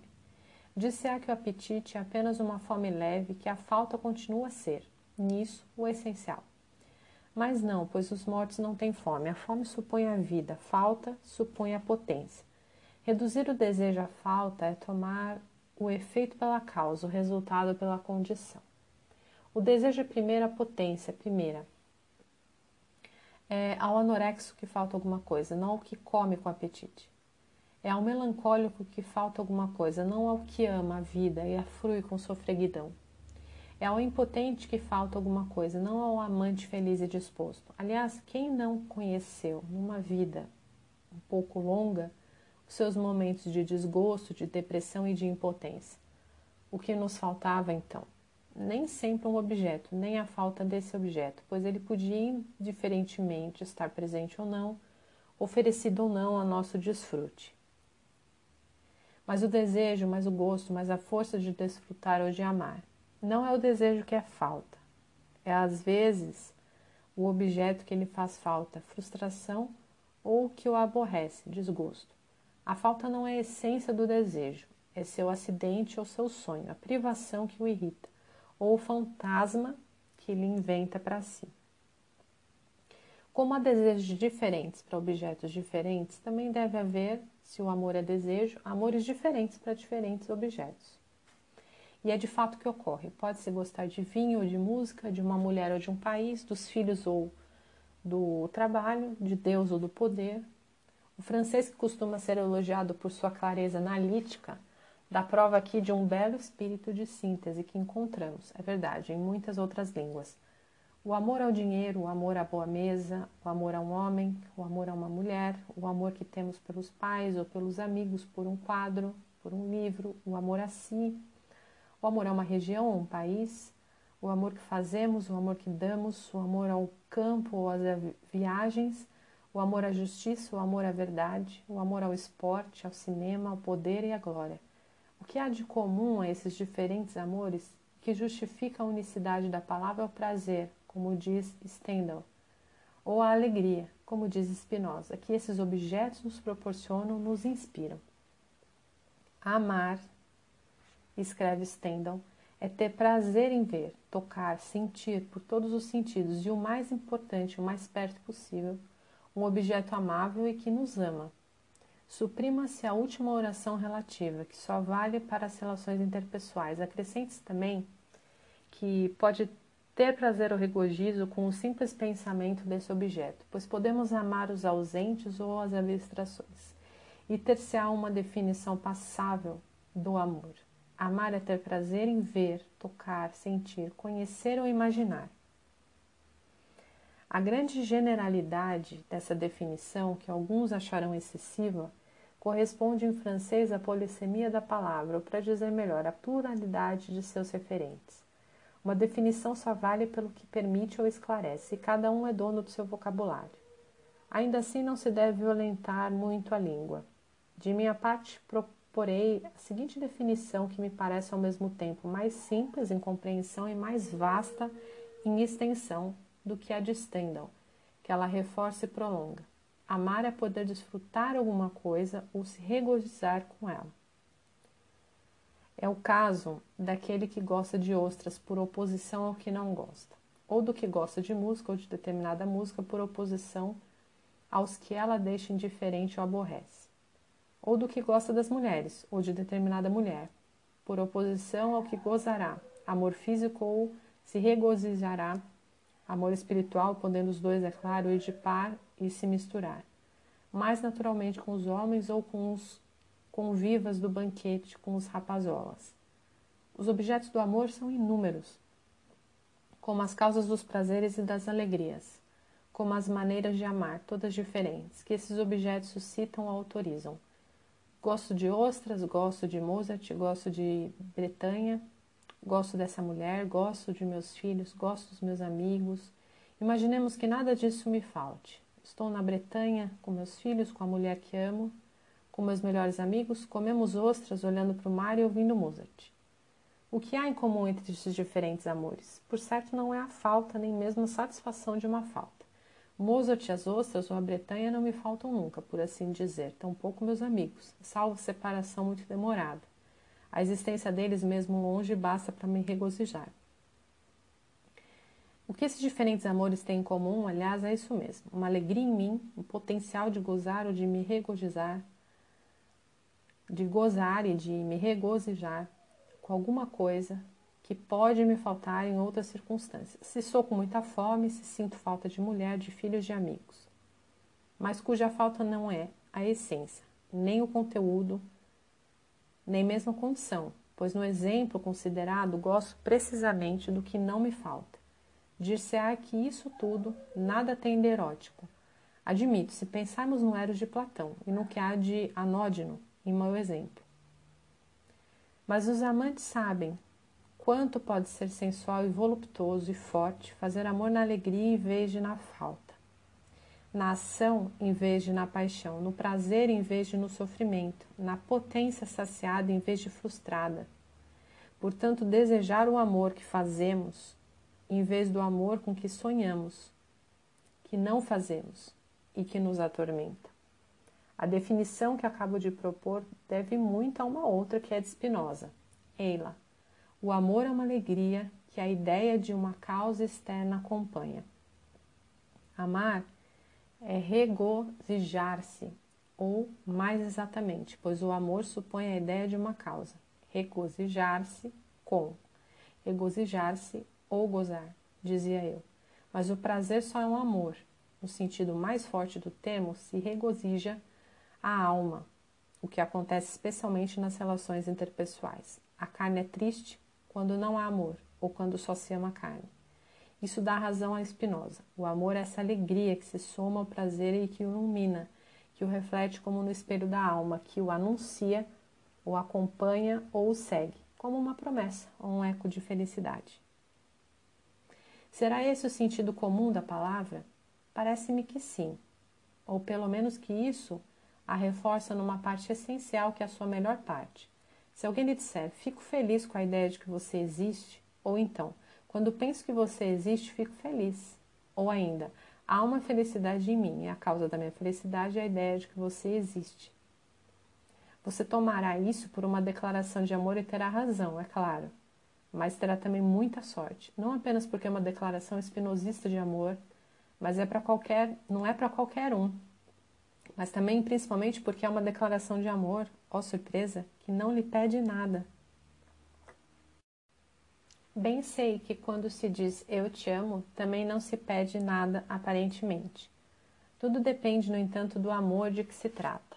Se o amor é falta, dizer eu te amo é pedir não apenas que o outro responda, eu também, mas é pedir ao outro mesmo, já que você o ama, já que ele lhe faz falta e já que toda falta, por definição, quer possuir. Que peso para aquele ou para aquela que você ama, hein? Que angústia, que prisão! Regozijar-se, ao contrário, é não pedir absolutamente nada. É celebrar uma presença, uma existência, uma graça. Que leveza para você e para o outro. Que liberdade, que felicidade! Não é pedir, é agradecer.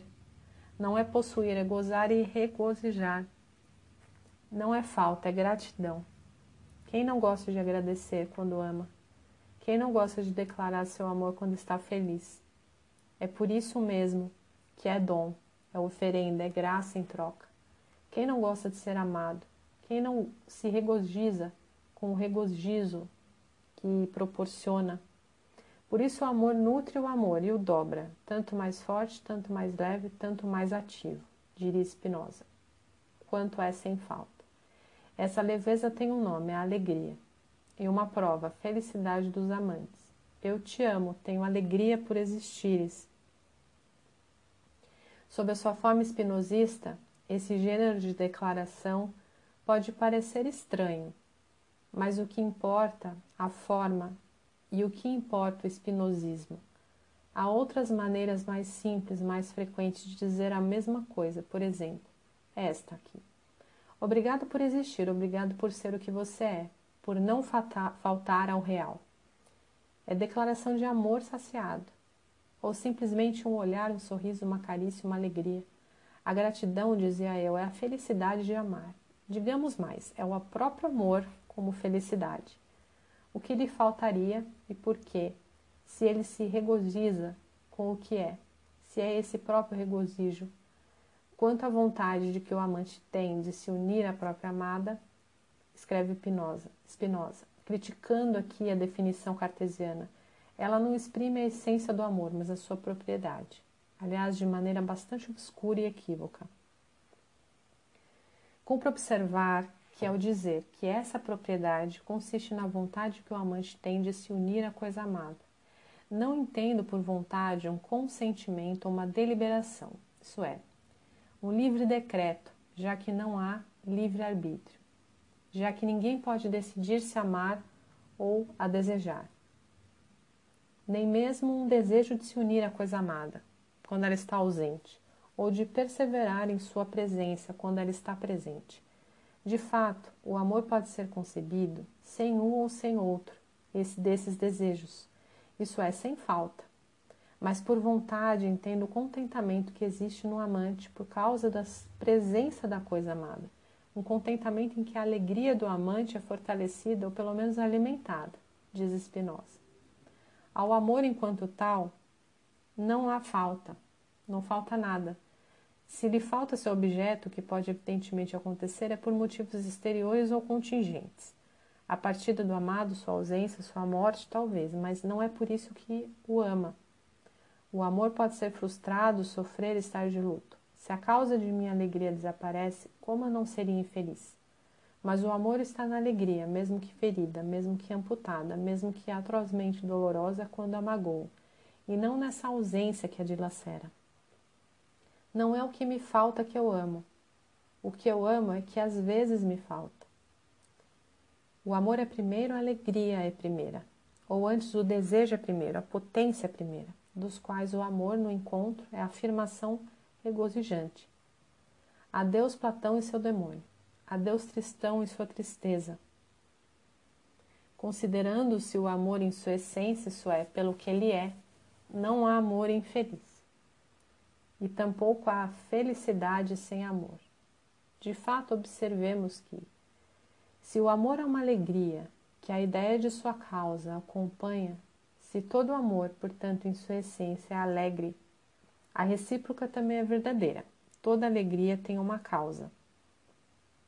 Como tudo que existe, toda alegria é, pois, suscetível de amor, pelo menos virtualmente.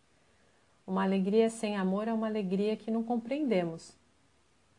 É uma alegria ignorante, obscura, truncada. E de fato é, quando plenamente consciente de si mesmo e, portanto, de sua causa. O amor é como que a transparência da alegria, como que sua luz, como que sua verdade conhecida e reconhecida. É o segredo de Spinoza da sabedoria e da felicidade. Só há amor alegre, só há alegria de amar. Acusar-me-ão com isso de dourar a pílula, mas não. Estou esquematizando, é preciso, como fiz no caso de Platão, mas sem trair nem enfeitar. Se não reconhecemos as cores mais matizadas, mais confusas, mais misturadas de nossa vida, é porque alegria e tristeza se mesclam, claro. É porque não cessamos de hesitar e de oscilar, flutuar entre esses dois afetos, entre essas duas verdades, a de Platão e a de Spinoza, entre falta e potência, entre esperança e gratidão, entre paixão e ação, entre religião e sabedoria, entre o amor que só deseja o que não tem e quer possuir, Eros, e o amor que tem tudo o que deseja, pois só deseja o que existe, o que desfruta e de que o regozija. Aliás, como vamos chamá-lo?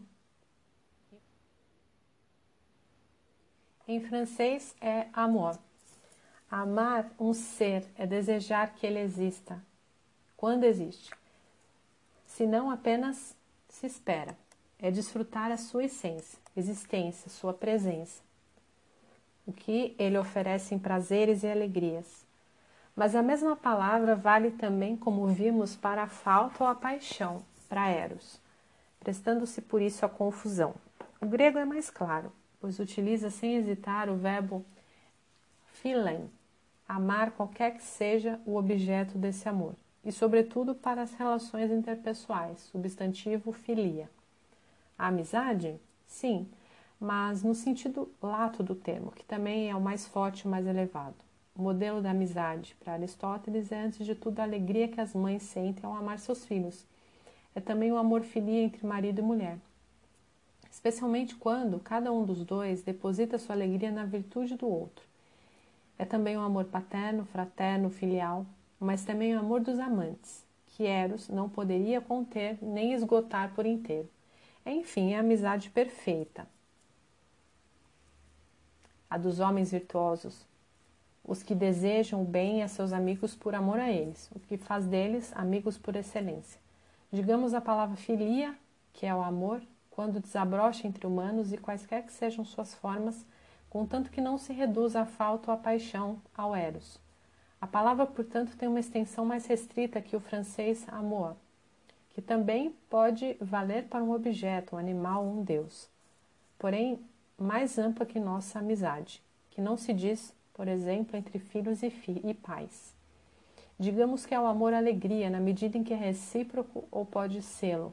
A alegria de amar e ser amado, é a benevolência mútua ou capaz de se tornar mútua. É a vida partilhada, a escolha assumida, o prazer e a confiança recíprocos. Em suma, é o amor-ação que se propõe. Por isso, a Eros, o amor-paixão mesmo que nada proíba que possam convergir ou ir de par.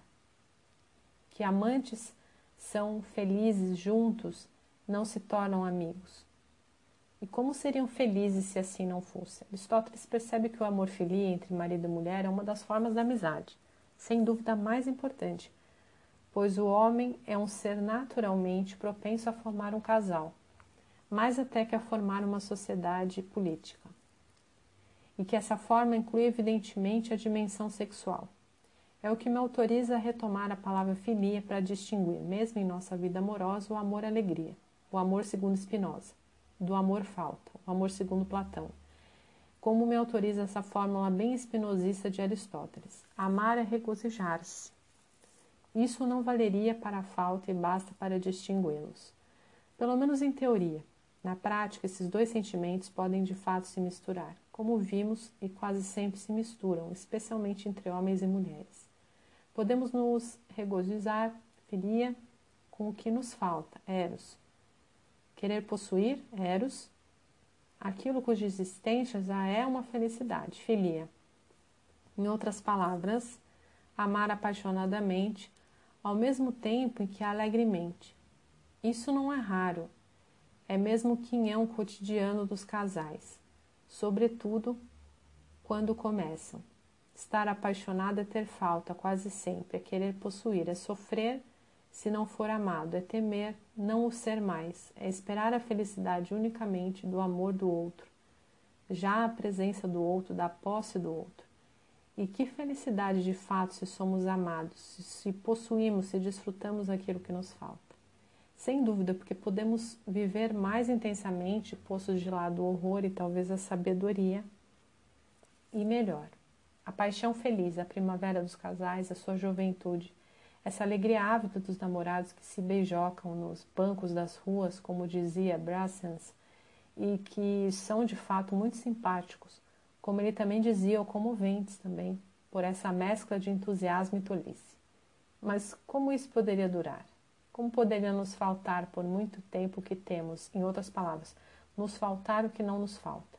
Como poderíamos amar apaixonadamente aquele ou aquela com que partilhamos a vida cotidiana desde há anos? Como poderemos continuar a idolatrar aquele ou aquela que conhecemos tão bem? Como poderemos sonhar com o real? Como poderemos continuar apaixonados numa palavra e que palavra por nosso cônjuge? A cristalização, para falarmos como Stendhal, é um estado instável, que sobrevive mal à estabilidade dos casais. A princípio, tudo parece maravilhoso no outro, depois o outro aparece como é. Lembramos a canção de Claude Nougaro, Quando o marido mal mata o príncipe encantado. É o mesmo indivíduo, porém, mas um sonhado, desejado, esperado, ausente. O outro desposado. Convivente, possuído, presente O príncipe encantado é simplesmente o marido que falta. E o marido, o príncipe encantado com quem ela se casou e que não falta mais. Um brilha por sua ausência, o outro é sem lustre por sua presença. Breve intensidade de paixão, longa amorosidade dos casais. Nietzsche viu bem que o casamento se podia ser uma aventura exigente e bela. Na maioria das vezes, nada mais era que mediocridade e baixeza. Ai, essa miséria da alma dois. Ai, essa imundície da alma dois. Ai, essa lamentável bem-estar a dois. Fulano partiu como um herói em busca de verdades. Capturou apenas uma mentirinha adornada. Chama isso seu casamento. Muitas breves loucuras é o que vocês chamam de amor. E a essas breves loucuras o casamento põe fim por uma longa tolice. É a senhora Tristão, a senhora Romeu ou Madame Bovary. E elas irão com frequência a cada ano se parecer cada vez mais. Quanto ao marido, sempre pensa mais no sexo no trabalho, cada vez menos no amor ou em sua mulher, a não ser pelas preocupações que ela lhe dá, seus estados de espírito, suas censuras e humores. Ele gostaria da paz e do prazer, ela gostaria da felicidade e da paixão. E cada um censura o outro por não ser ou não ser mais o que havia esperado, desejado, amado, cada um lamentando que o outro seja, infelizmente, apenas o que é. Como poderia ser outra coisa? E de quem é a culpa, se a paixão não passa de um sonho e é preciso acordar dele? Eu a amava por seu mistério, diz ele. É confessar que a amava porque não a conhecia e que deixou de amá-la porque a conhece. Amamos uma mulher pelo que ela não é, dizia Gensbolger, e a deixamos pelo que ela é.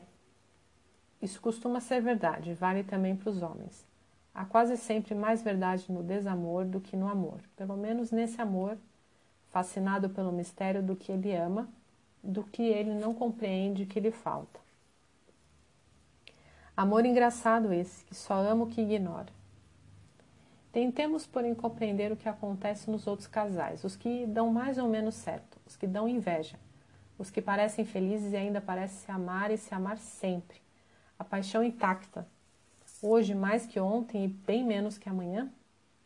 Não acredito nisso, e ainda que isso acontecesse vez por outra, o que pudesse acontecer seria tão raro e tão milagroso, tão independente da nossa vontade, que não poderíamos tomar isso como base de uma opção de vida, nem menos de uma esperança razoável.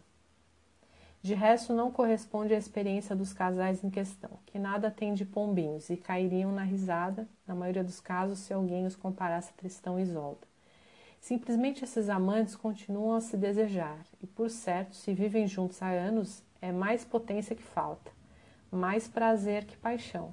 E quanto aos mais, souberam transformar em alegria, em doçura, em gratidão, em lucidez, confiança, felicidades por estarem juntos, em suma, em filia, a grande loucura amorosa do começo. A ternura é uma dimensão do seu amor, mas não a única. Também há a cumplicidade, a fidelidade, o humor, a intimidade do corpo e da alma, o prazer visitado e revisitado, o amor realizado do desejo que permanece desejo, como diz Char. Ao animal aceito, domesticado, ao mesmo tempo triunfante e vencido. Há essas duas solidões, tão próximas, tão atentas, tão respeitosas, como que habitadas uma pela outra como que sustentadas uma pela outra. Há essa alegria leve e simples, essa familiaridade, essa evidência, essa paz, essa luz, o amor, o olhar do outro, a esse silêncio, sua escuta, a essa força de ser dois, essa abertura de ser dois, essa fragilidade de ser dois. Constituir apenas um, faz muito tempo que renunciaram a isso, se é que um dia acreditaram nisso. Amam demais seu duo, como seus harmônicos, seu contraponto, suas dissonâncias às vezes, para querer transformá-lo em possível monólogo. Passaram do amor louco ao amor sensato, se quisermos. E bem louco seria quem visse nisso uma perda, uma diminuição, uma banalização, quando é o contrário, um aprofundamento, mais amor, mais verdade e a verdadeira exceção da vida afetiva. O que há de mais fácil de amar do que o seu sonho? Que há de mais difícil de amar do que a realidade? O que há de mais fácil do que querer possuir? O que há de mais difícil do que saber aceitar? O que há de mais fácil do que a paixão? O que há de mais difícil do que o casal? Apaixonar-se está ao alcance de qualquer um. Amar, não. Quando é, de um colóquio sobre o amor, ouvi essa confissão espantosa. Prefiro viver uma pequena paixão a uma grande amizade. Tristeza da paixão, egoísmo da paixão, estreiteza da paixão. É amar apenas a si, a seu amor. Não o outro, mas o amor que se tem por ele. Suas pequenas palpitações narcísicas. Eis os amigos relegados à condição de tapa-buracos entre duas paixões. Eis um mundo reduzido a um só ser, a um só olhar e a um só coração. A monogamia na paixão. E como que uma embriaguez de amar. Isso constitui sua força, sua beleza, sua grandeza enquanto ela dura. Que devemos vivê-la quando a encontramos, não há dúvida. Todo amor é bom, e esse que é mais fácil talvez nos ensine a amar mais e melhor. O que há de mais ridículo do que condenar a paixão?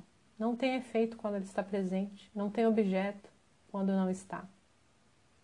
Vivê-la então, mas sem se deixar enganar totalmente por ela, nem se aprisionar, se possível. E por que não seria? A verdade é que não é preciso escolher entre paixão e amizade, pois podemos viver as duas, como a experiência prova. Já que a paixão não obriga a esquecer os amigos, e que ela mesma só tem futuro na morte, no sofrimento, no esquecimento, no rancor ou na amizade. A paixão não dura, não pode durar. É preciso que o amor morra ou mude.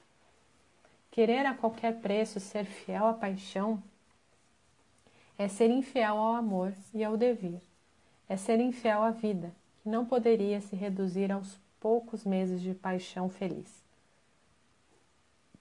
ou aos poucos anos de paixão infeliz que teremos vivido.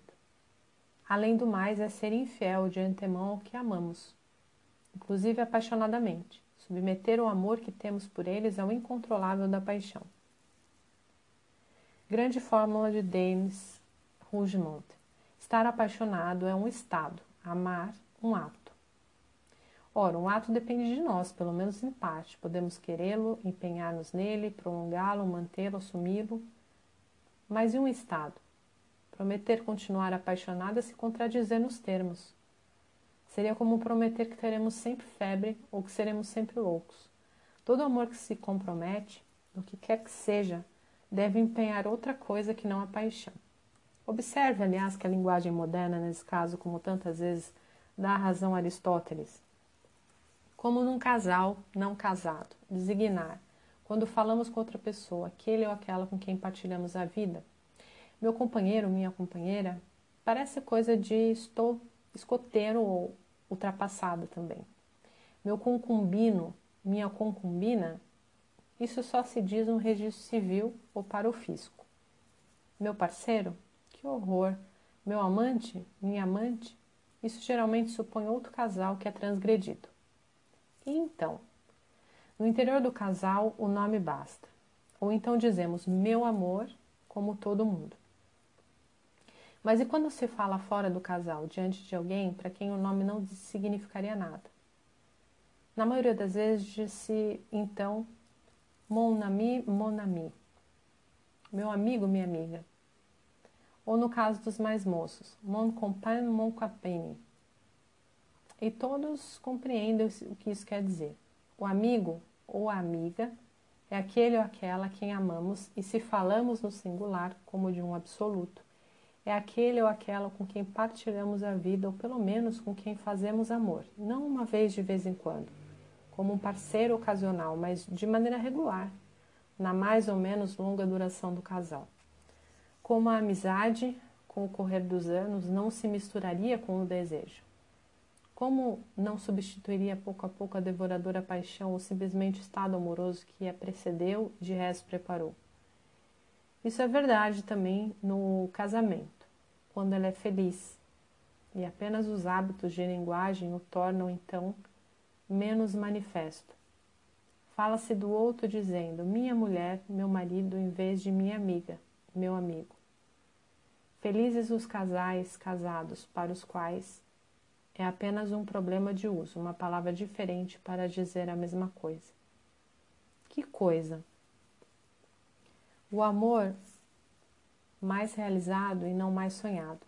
Lembro-me com emoção de uma mulher de uns 40 anos que me dizia, falando do homem com quem convivia, fazia 10 ou 12 anos, com quem tivera dois filhos e que criava juntos.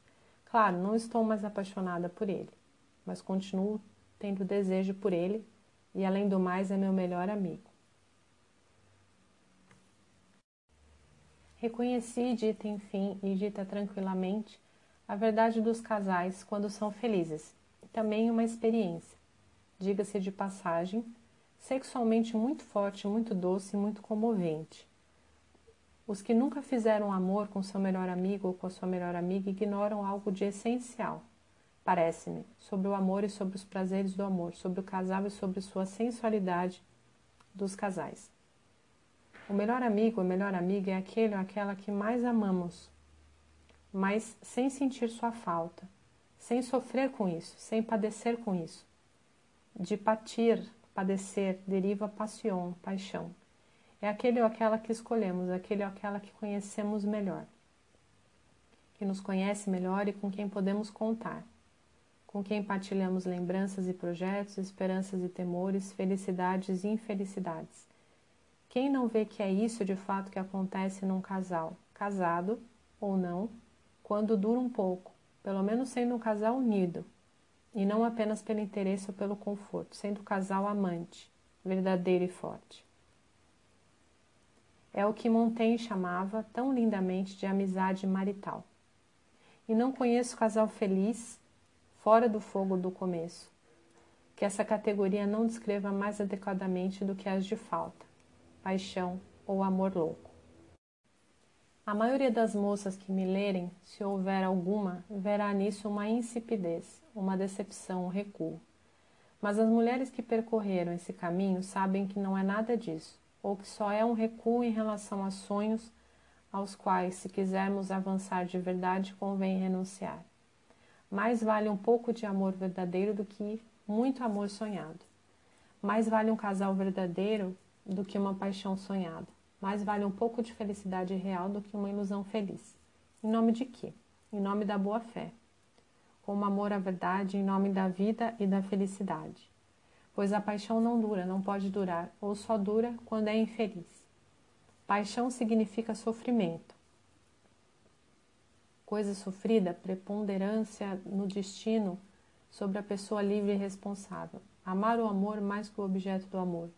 Amar a paixão por si mesma, do Amare de Agostinho até o romantismo moderno. É amar e procurar o sofrimento. É manifestar uma preferência íntima pela infelicidade, por uma outra vida que seria a verdadeira vida, como dizem os poetas.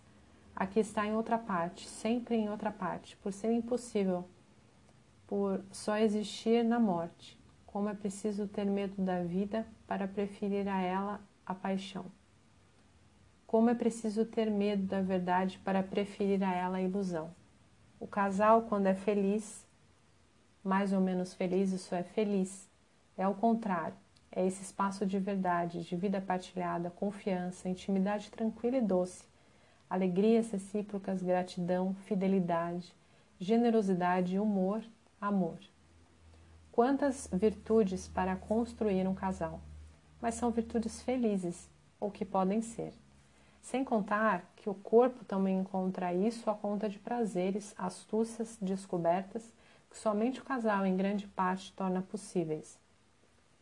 Depois há os filhos que estão aí. Para que os casais são feitos, pelo menos fisiologicamente, e que os justifica. Precisamos dizer uma palavra a esse respeito, uma vez que a família é o futuro do casal, quase sempre, futuro do amor, portanto, e seu começo. Que saberíamos do amor se não tivéssemos sido amado antes? Do casal não fosse a família. Se todo amor é amor de transferência, como acha Freud, é também porque todo amor é recebido antes de ser dado, ou dizendo melhor, pois não é o mesmo amor, nem tem o mesmo objeto, porque a graça de ser amado precede a graça de amar e os prepara. Essa preparação é a família, apesar de seus fracassos de seu êxito, que é maior. Famílias, eu as odeio, é permanecer fiel a elas. Se for em nome do amor, em nome de um amor mais amplo, mais aberto mais generoso, mais livre. E sem dúvida é preciso amar fora da família, fora de si, fora de tudo. Mas a família o permite, o impõe pela proibição do incesto e resulta disso, por um novo casal e novos filhos. Freud não disse outra coisa. Primeiro a mãe e o filho, primeiro o amor recebido, prolongado, sublimado, ao mesmo tempo proibido, como Eros, e salvo, como filia. Primeiro a carne, o fruto da carne, primeiro o filho protegido, preservado, educado. No fim das contas, dizia Laim, o casal é que salvará espírito. Sim, mas por fidelidade à criança que foram e que talvez farão. Pelo filho, pois, e para ele, quase sempre, que não salva o casal, mas que o, o casal salva ou quer salvar e de fato salva, perdendo-o. É a lei de bronze da família, é a regra de ouro do amor. Deixarás teu pai e tua mãe, não fazemos filhos para possuí-los, para guardá-los. Nós os fazemos para que partam, para que nos deixem, para que amem alhures e, de outro modo, para que façam amigos que, por sua vez, os deixarão, para que tudo morra, para que tudo viva, para que tudo continue. A humanidade começa aí, e é aí, de geração em geração, que ela se reproduz. As mães sabem disso e elas se importam mais que as meninas. Os escolásticos distinguiam o amor de concupiscência ou de cobiça do amor de benevolência, ou como também diz Santo Tomás de amizade. Sem que isso coincida exatamente com a oposição eros-filia, tal como procurei pensá-la. Podemos dizer que o amor de cobiça permanece fiel a Platão. Quando um ser sente falta de algo, encontra o que lhe faz falta, cobiça-o. Do mesmo modo que o amor de benevolência permanece fiel a Aristóteles, para o qual lembra Santo Tomás, amar é querer o bem de alguém. O amor, explica São Tomás, divide-se assim, em amor de amizade e amor de cobiça, pois um amigo, no sentido próprio, é aquele para quem queremos o bem. E fala-se de cobiça em relação ao que queremos para nós. Em suma, o amor de cobiça ou de concupiscência reservemos para o desejo sexual, essa última palavra, pois o francês propõe duas, sem ser necessariamente condenável. É um amor egoísta. É amar o outro para o bem de si mesmo. O amor de benevolência ou de amizade, ao contrário, é um amor generoso. É amar o outro para o bem desse. São Tomás não ignora que os dois possam se misturar. E de fato se misturam na maioria dos nossos amores. A diferença ainda, assim, subsiste, suposta e confirmada pela mistura. Gosto, gosto de ostras e gosto dos meus filhos. Mas não é o mesmo sentimento nos dois casos. Não é para o bem das ostras que gosto delas, nem apenas para o meu bem que gosto dos meus filhos. Nenhum amor humano, sem dúvida, é totalmente desprovido de cobiça. Mas às vezes a cobiça reina sozinha, quando gosto de ostras, de dinheiro e de mulheres. Então o amor, mesmo intenso, está em seu nível mais baixo. Ou a cobiça mistura-se a benevolência. Quando amo meus filhos, meus amigos, a mulher que amo, então o amor é tanto mais elevado quanto mais se desenvolve benevolência. Aristóteles emociona-se manifestamente com as mães que têm de abandonar os filhos ao nascerem, para o bem deles, e que continuarão a amá-los a vida inteira sem que eles as conheçam, que irão amá-los em pura perda ou desesperadamente, desejando o bem dos filhos mais que o seu. Prontas, inclusive, a sacrificar esse aquele, se é que podem distinguir um do outro pura benevolência, isso é bonito. É bonito fazer o bem sem esperar recompensa. Mas não é essa a regra. Na maioria das vezes, benevolência e cobiça vão se misturar. E é tanto melhor para todos os que não são santos, isso é, para todos nós, pois isso nos permite buscar nosso, nosso bem, fazendo um pouco o bem, misturar egoísmo e altruísmo, em suma, ser amigos de nossos amigos, de quem queremos o bem, e de nós mesmos, de quem também queremos. O mesmo casal, nada mais natural que amar, filia, a mulher ou o homem que desejamos, avidamente. Nada mais normal do que querer bem aquele ou aquela que nos faz bem, do que amar com benevolência alegremente aquele que, ou aquela que cobiçamos e possuímos. Eros e filia se misturam quase sempre, e é isso que chamamos um casal uma história de amor. Simplesmente Eros se desgasta à medida que é satisfeito. Ou antes, porque o corpo tem suas exigências e seus limites, Eros só renasce para de novo morrer, depois renascer, depois morrer, mas com cada vez menos violência, cada vez menos paixão, cada vez menos falta, cada vez menos Eros, que não quer dizer menos potência nem mesmo prazer. Ao passo que a filia, ao contrário, num casal feliz, não cessa de se fortalecer e de se aprofundar, se expandir e é ótimo que seja assim. É a lógica da vida, é a lógica do amor. Primeiro amamos apenas a nós mesmos. O amante se lança sobre a amada como recém-nascido sobre o peito, como o lobo sobre o cordeiro. Falta concupiscência. A fome é um desejo. Desejo uma fome. É o amor que toma, o amor que devora. Eros, egoísmo. Depois aprendemos na família, no casal, amar um pouco o outro por ele mesmo também alegria, amizade benevolência. É passar do amor carnal, como diz São Bernardo, ao amor espiritual, do amor a si ao outro, do amor que toma ao amor que dá, da concupiscência à benevolência, da falta à alegria, da violência à doçura, de Eros à filia. Há uma ascensão aqui, como a do banquete, que é a ascensão do amor e pelo amor porque o amor carnal é primeiro, claro, e foi o que São Bernardo de Clairvaux viu.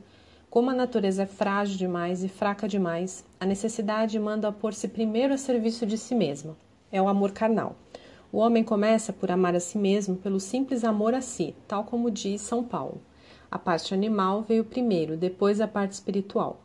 Não é um mandamento, mas um fato inerente à natureza.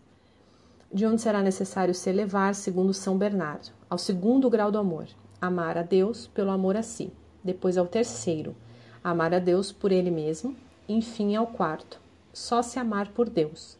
Esse caminho já não é o nosso. No entanto, ele diz uma coisa importante: que o amor é o ponto de partida obrigatório, que o espírito se eleva ou se inventa. Esse caminho é um caminho de amor, e o próprio amor como caminho. Primeiro, só amamos a nós mesmos ou por nós mesmos, quando amamos o que nos faz falta. Sobrevive um recém-nascido em cada um de nós, buscando um peito que cobiça e gostaria de conservar para sempre. Mas não podemos, não devemos. A proibição do incesto, pelo interdito que ela coloca, obriga a amar de outro modo. Amar aquilo mesmo que não podemos possuir, tomar, consumir, aquilo mesmo que não podemos desfrutar. Nasce um outro amor nessa submissão, a princípio imposta do desejo à lei, que é o próprio amor. Porque o desejo é primeiro, repitamos, a pulsão é primeira. Porque vivemos primeiro na falta. Eros é primeiro.